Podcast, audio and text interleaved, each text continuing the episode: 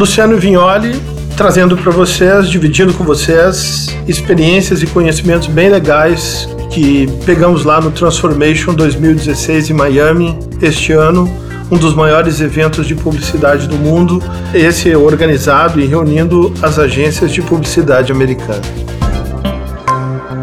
Uma das palestras que eu achei super foi uma palestra pelo CEO do New York Times, Mark Anderson, falando sobre como é que um veículo estava reagindo a esta crise de digitalização da mídia e de um certo desprezo pelas plataformas tradicionais de se consumir conteúdo. E certamente a primeira coisa que foi perguntado para ele é o seguinte: como é que vocês estão se mantendo em pé? E ele disse: Olha, hoje não tem receita. Não tem receita.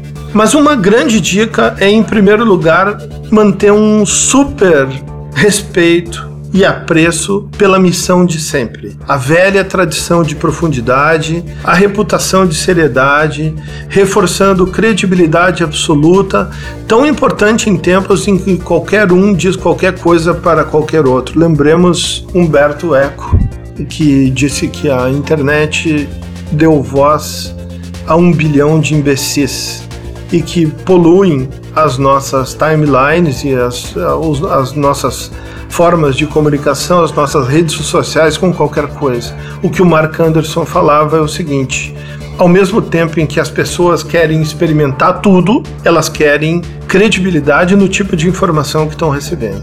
Nesse sentido, ele ainda para os veículos disse o seguinte: nós, no New York Times, estamos sim super experimentando, testando, refazendo tudo o tempo todo.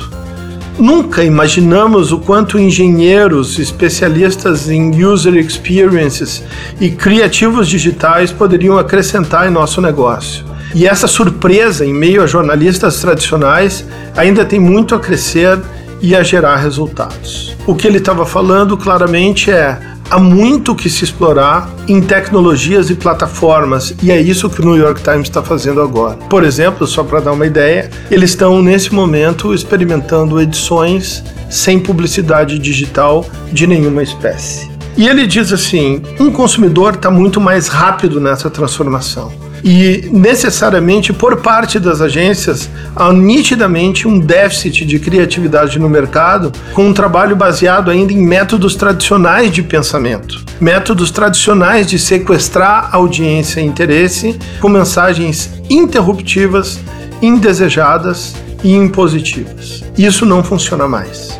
O negócio agora é fisgar o interesse explorando o que se pode gerar de conteúdo relevante em torno de uma marca, inclusive mixando com aquele que o próprio veículo produz.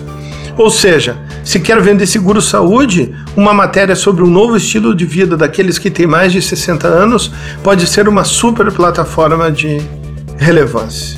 Para terminar, ele disse: explore a tecnologia, explore os meios, mas use o poder eletromagnetizador que só uma grande ideia um grande conteúdo de marca tem.